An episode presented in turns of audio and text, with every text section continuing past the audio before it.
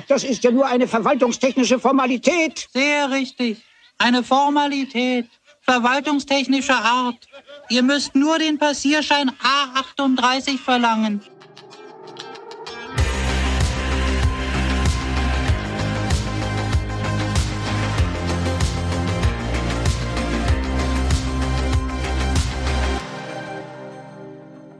Bis heute weiß ich ja nicht, wo man denn mit dem Passierschein A38 überhaupt hingekommen wäre, wenn man ihn denn bekommen hätte. Interessanter Gedanke. Wahrscheinlich einfach nur raus aus dem Haus, was Verrückte macht. naja, aber da sind sie ja eh rausgekommen. Am aber Ende ist ja schon. Jetzt könnte man ja meinen, in einem digitalen Rathaus kann einem derartiges nicht mehr passieren oder insgesamt in der digitalisierten Verwaltung. Also, euch easy seit dem Onlinezugangsgesetz, kurz OZG von 2017? Offensichtlich nicht, denn der Bundesrechnungshof hat dem OZG schon im Frühjahr eine katastrophale Bilanz ausgestellt. Erst 19 Prozent der digitalisierbaren Leistungen waren da online verfügbar. Und das, obwohl es eine Deadline gab bis zum Jahresende 2022 und das Onlinezugangsgesetz Bund, Länder und Kommunen verpflichtet hatte, bis dahin ihre sämtlichen Verwaltungsleistungen über Verwaltungsportale auch digital anzubieten.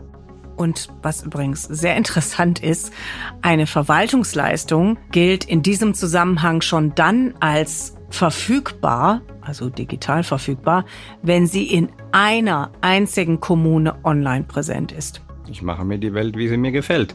Klassenziel würde ich mal sagen, klar verfehlt. Das hat aber auch der Gesetzgeber erkannt und deswegen ist das Online-Zugangsänderungsgesetz geplant.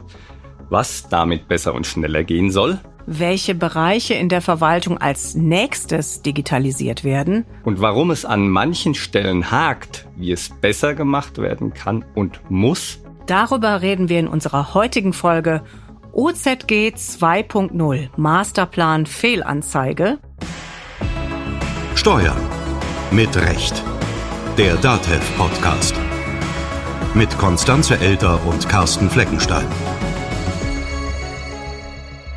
Um nochmal auf Asterix und Obelix zurückzukommen, da wusste auch niemand, wo, wohin oder woher eigentlich. Ähnlich ging es dann beim Online-Zugangsgesetz auch zu, sagt der Bundesrechnungshof in seinem Bericht. Demnach beschäftigte man sich fast die Hälfte der gesetzlichen Umsetzungsfrist damit, zu klären, welche Verwaltungsleistungen in welchem Umfang und in welcher Reihenfolge zu digitalisieren waren. Auch die fachlichen Vorgaben und technischen Voraussetzungen lagen zu spät vor. Und dann auch noch die schon fast typischen Doppel- und Mehrfachentwicklungen in der bundeseigenen wie in der föderalen IT-Landschaft. Zentrale IT-Lösungen, Fehlanzeige, ein Beispiel. Die Kollegen von der Süddeutschen Zeitung haben sich die Mühe gemacht und Internetseiten von Behörden verglichen. Also erstmal nur die Namen. Mhm. Und ich sagte ja, Kraut und Rüben. Nix einheitlich, nix zentral. Du warst ja früher auch Online-Redakteur. Was wäre denn da deiner Ansicht nach wichtig? Naja, Einheitlichkeit ist schon mal ein gutes Stichwort. Eigentlich sollten Websites nicht nur staatlich erstellen, sondern alle einer gleichen Logik folgen. Und damit sie eben für Bürgerinnen und Bürger oder generell für Nutzer auf den ersten Blick als solche erkennbar sind. Und da muss man sagen, das haben die meisten EU-Staaten auch schon umgesetzt. Großbritannien gilt hier als Vorreiter. Großbritannien hat unterschiedliche Websites von Behörden und Institutionen zu einem gemeinsamen Portal zusammengefasst und da sehen jetzt alle Angebote optisch gleich aus und sie sind auch funktional gleich aufgebaut. Tja, und wenn du die Verwaltungsportale in Deutschland anschaust, ein totales Durcheinander. Mal ist der Login links oben, mal rechts unterhalb der Kopfzeile. Die Designs sind sowieso nicht ähnlich. Jedes Bundesland hat sich ausgetobt, künstlerisch selbst verwirklicht sozusagen. Es gibt keine einheitliche Domainstruktur, also es ist echt übel. Ihr könnt ja euch mal den Spaß machen und mal gucken, wie es so bei eurem Bundesland aussieht. Beispiel, Bayerns Portal steuert man unter www.bayernportal.de an. Das Pendant in Sachsen nennt sich amt24.sachsen.de und die Angebote des Bundes wiederum enden alle mit bund.de. Ich sage ja, ein riesiges Durcheinander. Wir haben zu diesem Thema unter anderem mit dem Hauptgeschäftsführer der Steuerberaterkammer Nürnberg, Moritz Alt, gesprochen. Er ist Projektleiter für das OZG-Antragsportal der Steuerberater und kann ähnliche Beispiele nennen.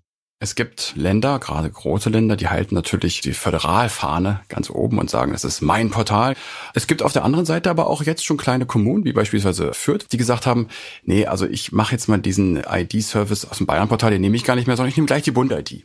Da gibt es so diese ganze Gemengelage, dass ja die meisten Bürger, also wir alle, unsere Dienstleistung im Kern bei der Kommune beantragen und nicht sozusagen beim Bund irgendwo auf einer digitalen Plattform. Und daran liegt es dann halt, dass diese Kommunen auch ein Eigenleben führen und Anträge auch auf ihre Art und Weise umsetzen wollen. Und das ist dann nicht nur unübersichtlich, sondern auch fehler- und vor allem betrugsanfällig warnen Experten. Und das ist nur ein kleines Beispiel für den digitalen Flickenteppich der deutschen Verwaltungen. Wie der generelle Stand der Dinge ist, das könnt ihr euch auf dem Dashboard Digitale Verwaltung anschauen. Verlinken wir natürlich in den Show Notes. Da steht zum Beispiel drin, dass aktuell nur 147 von mehr als 580 nutzerorientierten Verwaltungsleistungen über Verwaltungsportale bundesweit flächendeckend online verfügbar sind. Es ist eigentlich schon schade, dass diese Umsetzung da nicht vorangeht. Also viele wollen ja die digitalisierte Verwaltung. Und der aktuelle E-Government Monitor der Initiative D21 und der Technischen Universität München sagt, 71 Prozent der Deutschen sehen einen Vorteil darin, Behördendienste digital abzuwickeln. Die Mehrheit der Befragten verwendet inzwischen auch Smartphones und Tablets für digitale Behördenangelegenheiten. Aber die Zahl der Nutzer von digitalen Verwaltungsleistungen in Deutschland steigt eben nur langsam. Gerade mal 56 Prozent der Deutschen haben in den vergangenen zwölf Monaten einen digitalen Verwaltungsdienst in Anspruch genommen. Und diese digitale Nutzungslücke, also zwischen Bedarf und Online-Nutzung, ist hierzulande echt groß. Und dazu kommt, der Online-Ausweis wird kaum genutzt, obwohl es den ja schon eine Weile gibt und das liegt, zumindest sagt das die Studie, nicht daran, weil die Leute das nicht wollen, sondern weil einfach die Möglichkeiten fehlen, sich digital zu identifizieren. Rechtsanwalt Moritz Alt glaubt aber, dass es nicht nur an der öffentlichen Verwaltung liegt, sondern auch zumindest teilweise an der fehlenden Bereitschaft in der Bevölkerung. Ich glaube, einige gehen einfach noch gerne aufs Amt, würden gerne eine Marke ziehen und dann erledigen sie ihre Dinge da, können auch einfach einen analogen Zettel vollschreiben und den dann da abgeben, sich ausweisen. Es ist ja ein Prozess, der im Prinzip für viele, ja auch, ich sag mal, vielleicht wo es ältere Bevölkerungsschichten ihr Leben lang gegeben war und den wollen sie eigentlich auch nicht verlieren. Und es ist ja auch was, was man in jedem Fall ja auch ein Stück weit schützenswert ist. Also, ich brauche das ja nicht zwingend, stundenlang in irgendeiner Meldehalle rumzustehen. Oder so Steuerformulare beim Finanzamt aus Kartons rauszuklauben, weißt du noch? ja. Oder dass nur Faxen geht, aber keine E-Mails geschickt werden können. Das ist ja noch ziemlich aktuell. Oder also es fallen uns ja, bestimmt trotzdem. noch ganz viele Beispiele ein, aber dann ist die Sendezeit vorbei. Wie also soll man das hinbekommen, dass digitale Behördengänge zum Normalfall werden? Also so einfach, unbürokratisch, leicht und schnell zu Ende geführt werden können. Wie könnte das klappen? Ja, oder klappt das überhaupt? Halt, stopp. Bevor wir zum Gesetzentwurf für das OZG 2.0 kommen, mal ein paar positive Punkte. Also man könnte auch sagen Erfolgsgeschichten. Stimmt, dürfen wir nicht unterschlagen, die gibt's nämlich auch. Seit Januar 23 gibt's die Steuerberaterplattform und das Steuerberaterpostfach. Und anderes Beispiel, gibt natürlich auch noch einige mehr. Das Bundeszentralamt für Steuern hat ein neues Online-Portal entwickelt und freigeschaltet. Das Portal bietet sowohl Privatpersonen als auch Unternehmen einen direkten und medienbruchfreien, ganz wichtig, Online-Zugang zu mehr als 70 verschiedenen Dienstleistungen an. Das ist doch mal was. Es gibt noch ein Beispiel, und zwar das Antragsportal der Steuerberaterkammern. Das ist seit Mitte September online und rund um die Uhr für digitale Anträge, Befugnisse und Zulassungen nutzbar, inklusive der Online-Bezahlfunktion für gebührenpflichtige Anträge. Projektleiter Moritz Alt hat erzählt, dass es notwendig ist, dass die Bereitschaft entsteht, über Grenzen hinweg zusammenzuarbeiten.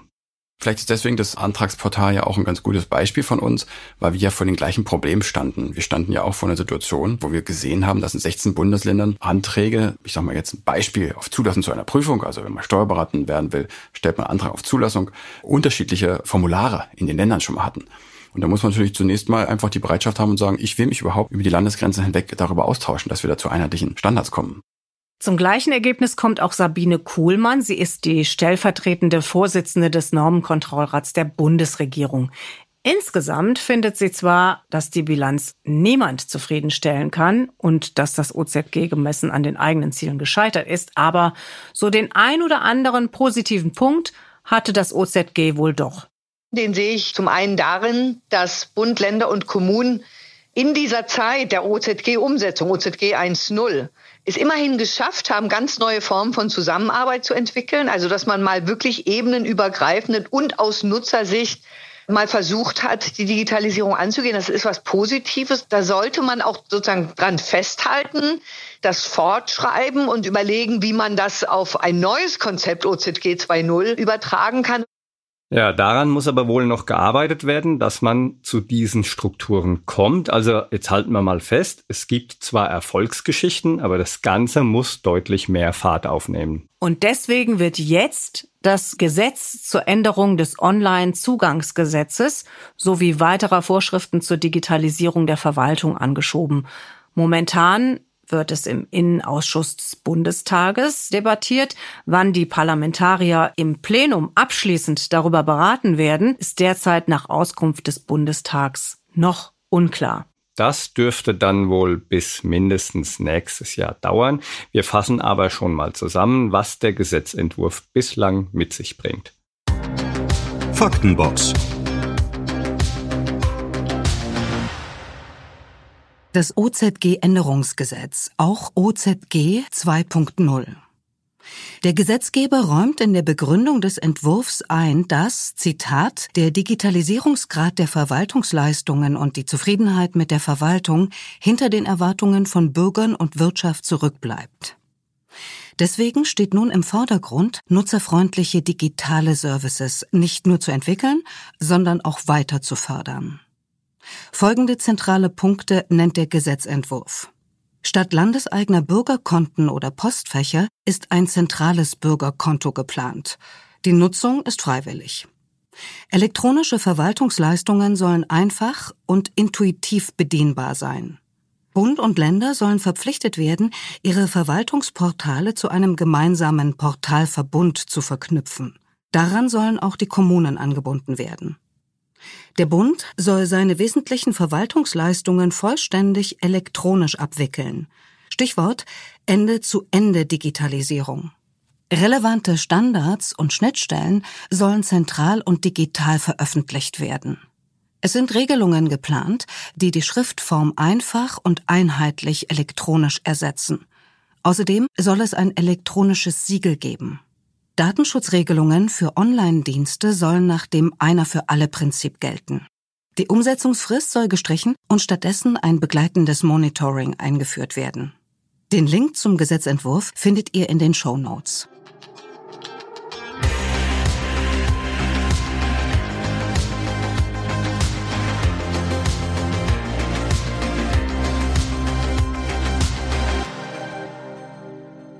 Aber warum muss das jetzt eigentlich so schnell gehen mit der digitalen Verwaltung? du bist gut, schnell. Ja, ich habe gedacht, ich versuche das jetzt mal, das so ein hm. bisschen aufzulockern. Aber gut. Netter Versuch. Ja. Aber mal ein paar Zahlen. Bis 2030 geht ein Drittel der jetzt Beschäftigten in der Verwaltung in den Ruhestand, unter anderem in den mehr als 10.000 Kommunen.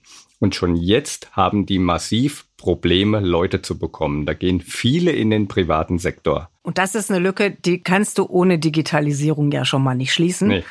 So, damit haben wir den Teufelskreis. Perfekt. Digitalisierung ist wieder eine Voraussetzung, dass ich Entlastung schaffe, um mit weniger Personal die gleichen oder sogar mehr Aufgaben erfüllen zu können, weil das Personal ist ja jetzt schon überfordert. Das sieht man ja auch, wenn man in ja. die Meldehalle geht.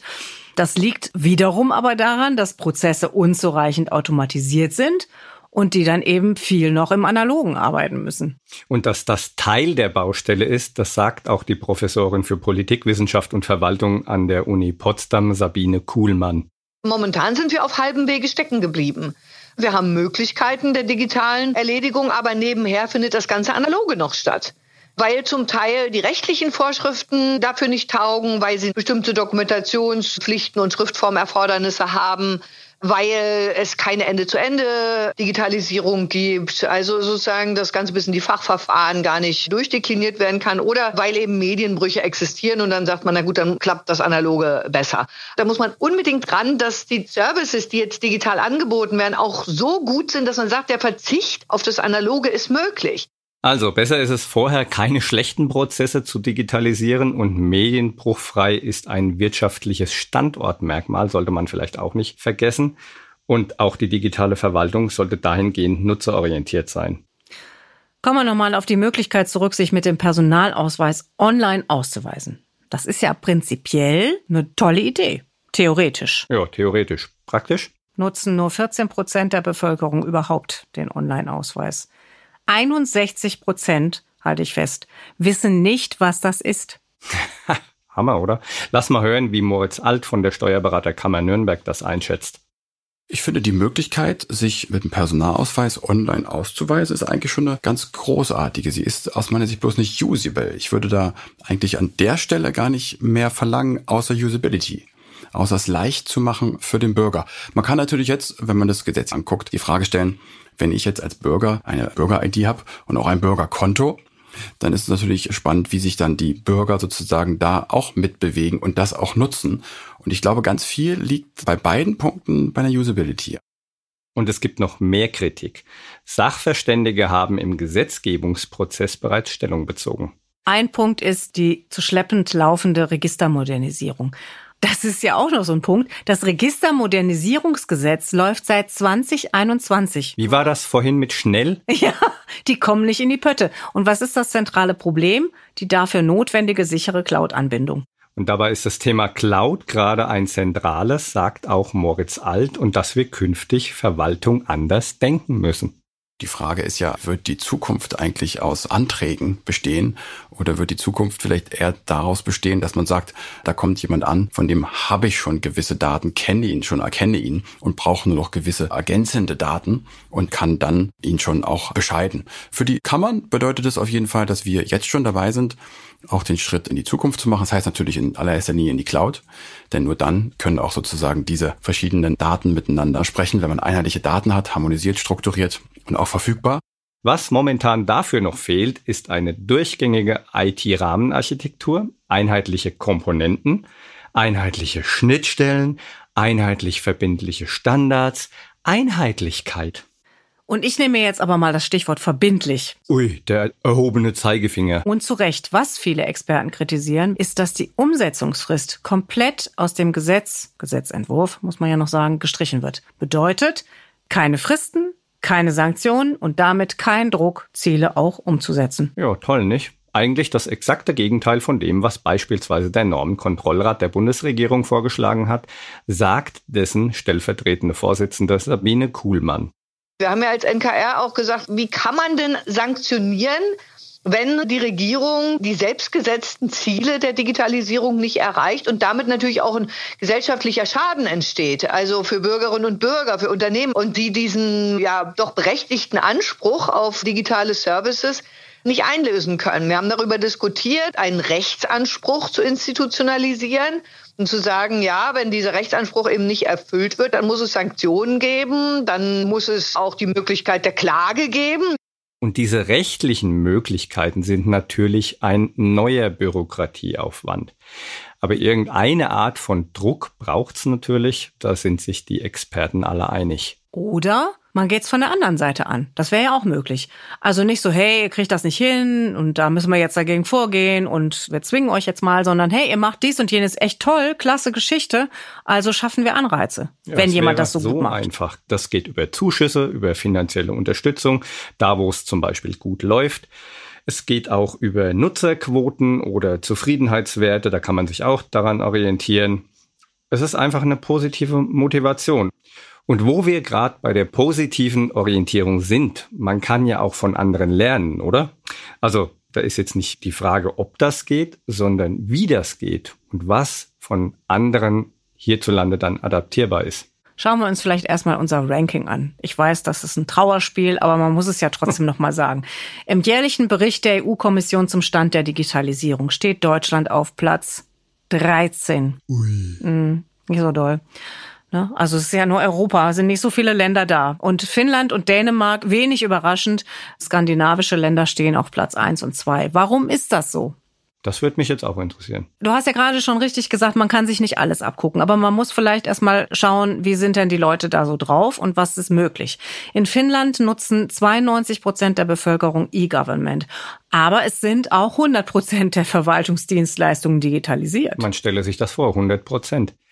Ein auch gern genommenes Beispiel für erfolgreich digitalisierte Verwaltung ist Estland. Dort gibt's den E-Ausweis und, man höre und staune, der ist seit 2001 Pflicht. Und die haben auch eine hohe Datensicherheit und da kann eben eine Steuerbehörde nicht einfach auf die Krankenkassendaten zugreifen. Ja, das wäre für uns auf jeden Fall hier in Deutschland, wo der Datenschutz ja schon vor sich hergetragen wird, ein Beispiel, an dem man sich wahrscheinlich gern orientieren würde. Aber grundsätzlich muss man sich natürlich schon die Frage stellen, sind diese ganzen Systeme vergleichbar und könnte das ein Modell sein für Deutschland? Und Sabine Kuhlmann sagt, unter bestimmten Voraussetzungen geht das sehr wohl. Ich denke schon, wir sollten hingucken. Wir sollten nur immer mit der gebotenen Sensibilität die Ergebnisse anschauen und überlegen, was passt davon für uns und wo müssen wir, wenn wir dahin wollen, vielleicht ganz anders agieren. Und wir können auch in andere föderale Systeme gucken. Warum nicht? Also Österreich, Schweiz, die sind uns auch in vielen Dingen voraus. Österreich hat eine recht erfolgreiche Registermodernisierung durchgeführt, wo jetzt das Once-Only-Prinzip in vielen Bereichen funktioniert, während wir immer noch nicht da sind. Once-Only-Prinzip, das muss man vielleicht kurz erklären. Da werden einmalig Daten eingegeben und dann werden die via Backoffice ausgetauscht und zwischen verschiedenen Behörden hin und her geschoben. Man muss also eigentlich nur schauen, was man sich abgucken kann, weil bestimmte Probleme, gerade föderaler Natur, das hat so ein Land wie Estland nicht. Aber den Datenschutz, den haben sie wohl gut gelöst wo wir noch 16 Landesdatenschutz und einen Bundesdatenschutzbeauftragten haben und dann natürlich unter Umständen 17 verschiedene Meinungen mhm. zu einem Thema. Ob es da ein einziger Datenschutzzuständiger besser richten könnte, man weiß es nicht. Das könnte man ja im Zuge des OZG-Änderungsgesetzes auch noch mit anpassen. Das ist ja noch nicht beschlossen, aber auch wenn es noch nicht beschlossen ist, wird schon darüber diskutiert und gestritten, ob es lösen kann, was das erste versprochen hat. Vielleicht brauchen wir dann demnächst schon das OZG 3.0, wo man dann noch andere Punkte stärker mitdenken kann. Die Datenschutzbeauftragten? Muss. Ja, genau. Die Datenschutzbeauftragten von 17 auf 1 oder so. Moritz Alt.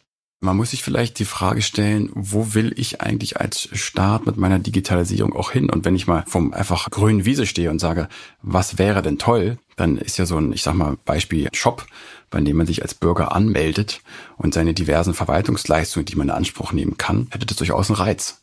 Aber um sowas zu ermöglichen, wären halt Änderungen am Grundgesetz notwendig. Und davor muss man sich natürlich die Frage stellen, will ich das? Ich glaube, viele haben auch Angst vor der, in Anführungsstrichen, Abschaffung des Föderalismus, was natürlich völlig fehlgeleitete Angst ist, denn es soll ja der Föderalismus nicht abgeschafft werden, sondern sozusagen nur neu genutzt werden oder die Angebote der staatlichen Institutionen. Also, fassen wir mal zusammen. Punkt eins: die Mehrheit der Deutschen sieht Vorteile in digitalen Behördendiensten. Das ist ja schon mal gut. Aber vieles von dem, was bislang analog vonstatten geht, hat natürlich auch einen Gewöhnungseffekt und der ist nicht so schnell mal eben zu ändern. Und auch nicht ganz zu vernachlässigen, manches Analoge ist immer noch besser als eine schlecht umgesetzte digitale Variante, was der Bereitschaft, diese dann zu nutzen, nicht förderlich ist. Und dann haben wir auch noch Ressourcen- und Personalmangel und föderale Strukturen. Und das alles verlangsamt die Digitalisierung on top. Oder on bottom, müsste man wahrscheinlich eher sagen. Zweitens, das OZG 1.0 war ein erster Schritt in die Richtung digitale Verwaltung, hat hier und dort zu übergreifender Zusammenarbeit und zu einem Perspektivwechsel geführt. Beispiele für gelungene digitale Verwaltung sind, haben wir schon gesagt, die Steuerberaterplattform oder Antragsportal der Steuerberaterkammern. Aber das reicht nicht. Drittens. Mit dem OZG 2.0 sollen Mängel und Versäumnisse des OZG 1.0 behoben werden. Der neue Gesetzentwurf enthält ein paar gute Punkte, beispielsweise die Ende-zu-Ende-Digitalisierung, den gemeinsamen Portalverbund von Bund und Ländern und so weiter aber leider auch weniger gute, zum Beispiel die gestrichenen Umsetzungsfristen oder mögliche Konsequenzen, die jetzt fehlen, da könnte dann möglicherweise die Motivation fehlen, mehr Verwaltungsleistungen zu digitalisieren.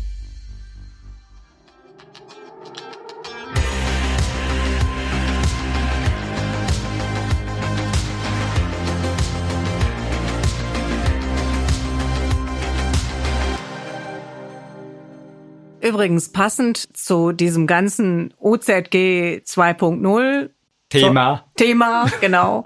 Gibt's von uns noch ganz aktuell Mandanten-Infobroschüren zum Thema einheitliches Unternehmenskonto, Behördenkontakte digitalisieren.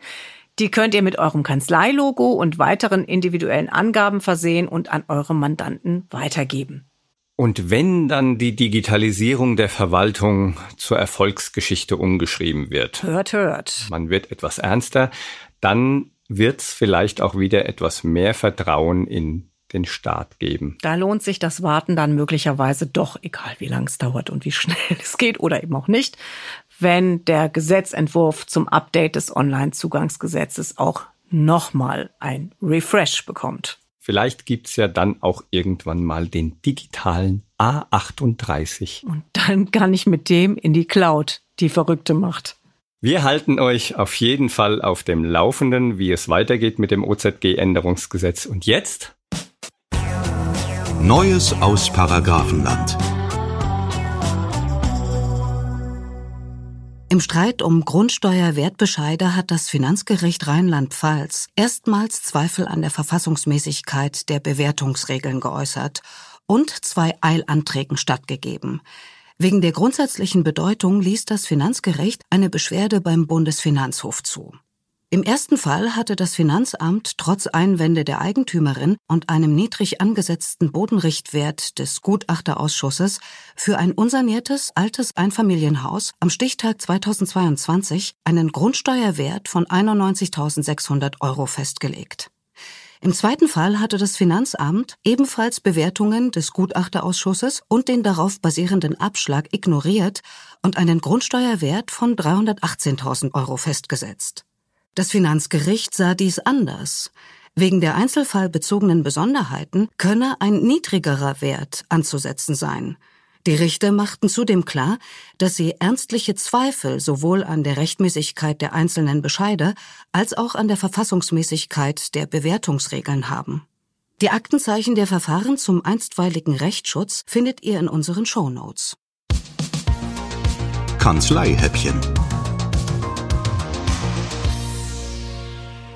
Mal deftig, mal süß, mal mit Garnitur und mal ohne. Auf jeden Fall was Leichtes für zwischendurch. Geschichten aus der Welt der Kanzleien. Wir hören euch zu und ihr erzählt von dem, was ihr so macht, auf welche Ideen ihr gekommen seid und was andere inspirieren könnte. Impulse für eure Arbeit, für eure Prozesse und für euer Miteinander.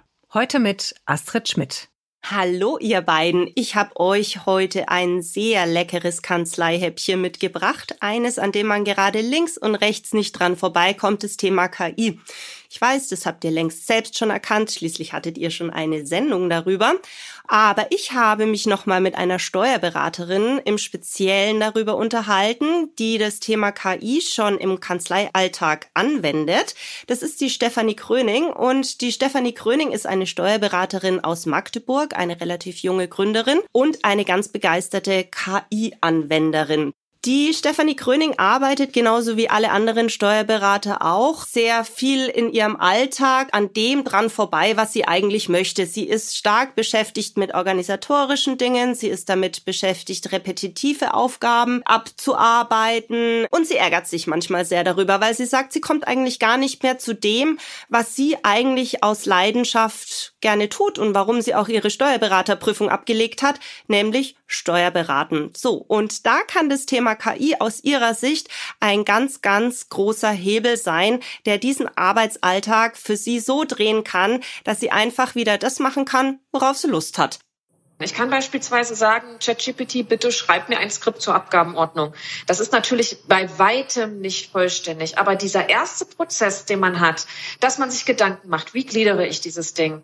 Was konkret will ich denn in welcher Reihenfolge vermitteln? Das schlägt ChatGPT trotz nicht ausreichender Steuerexpertise schon super vor. Und Stefanie Kröning glaubt auch, dass das ganze Thema künstliche Intelligenz sehr wichtig werden wird für die gesamte Branche und zu einem ungeheuren Wettbewerbsvorteil führen kann.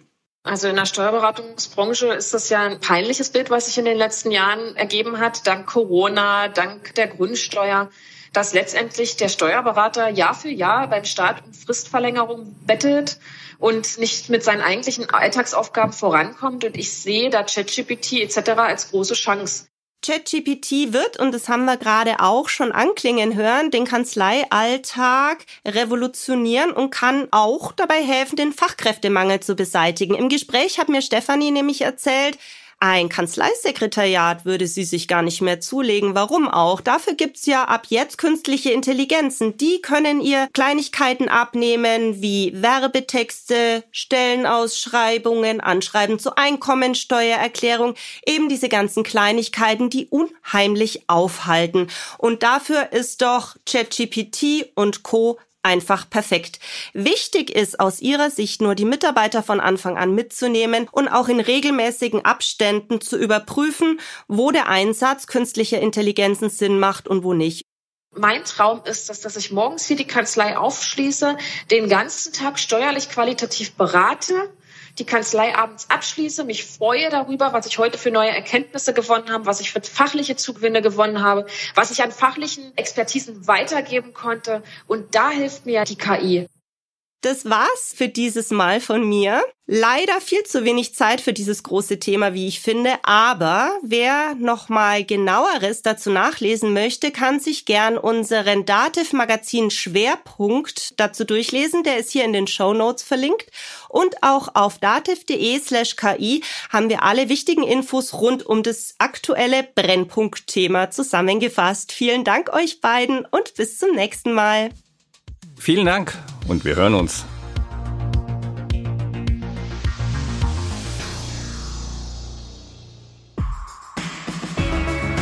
Und nächste Woche das Interview.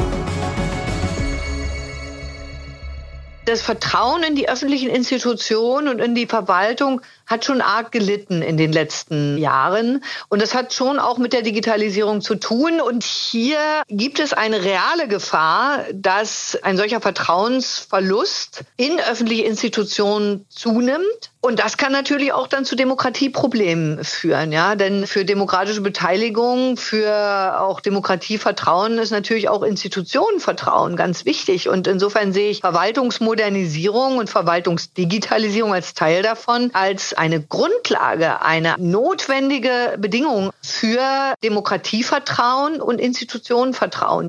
Wir reden mit der stellvertretenden Vorsitzenden des Normenkontrollrats der Bundesregierung Sabine Kuhlmann über Frustrationserfahrungen, Digitalisierung im Labor und Gewerke in der Verwaltung.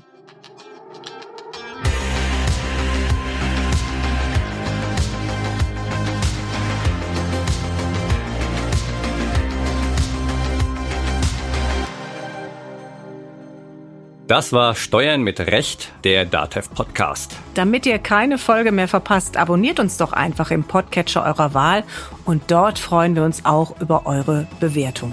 Und wir freuen uns auch über fünf Sternchen bei Apple.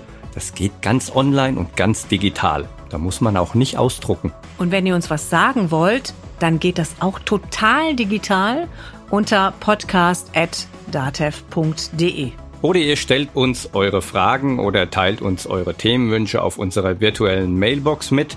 Die kostenlose Telefonnummer dazu ist die 0800 082 6782. Mein Name ist Konstanze Elter. Mein Name ist Carsten Fleckenstein. Wir wünschen euch eine gute Zeit. Bleibt optimistisch. Und hört wieder rein. Steuern. Mit Recht. Der DATEV Podcast. Sag mal, wann warst denn du eigentlich das letzte Mal auf dem Amt? Ich vermeide es, wo es geht. Na, aber manchmal muss man ja so, weiß ich nicht. Ja, Personalausweis, ja, glaube ich. Ja. Habe ich dir das her. erzählt, wie ich meinen Personalausweis, den musste ich nämlich jetzt neu beantragen. Habe ich du dir das hattest erzählt? mal was erwähnt. Du ja. warst irgendwie ein bisschen verspannt an dem Tag. ja, ich war da an vielen Tagen verspannt, weil das Ding war nämlich, du kannst dir den Termin online für einen Personalausweis musst du noch hin. So. Ja, ist doch toll. Ja, dachte ich auch. Und dann habe ich aber keinen Termin gekriegt und habe gedacht, bin ich jetzt zu doof oder was? Nee, ich habe dann rausgefunden, du musst montags morgens um halb sieben am Rechner sein oder am Handy und dann dir den Termin Ja, weil ergattern. andere den halt auch wollen, oder? Nee, nee, nur um diese Uhrzeit gibt es den Termin für die nächsten,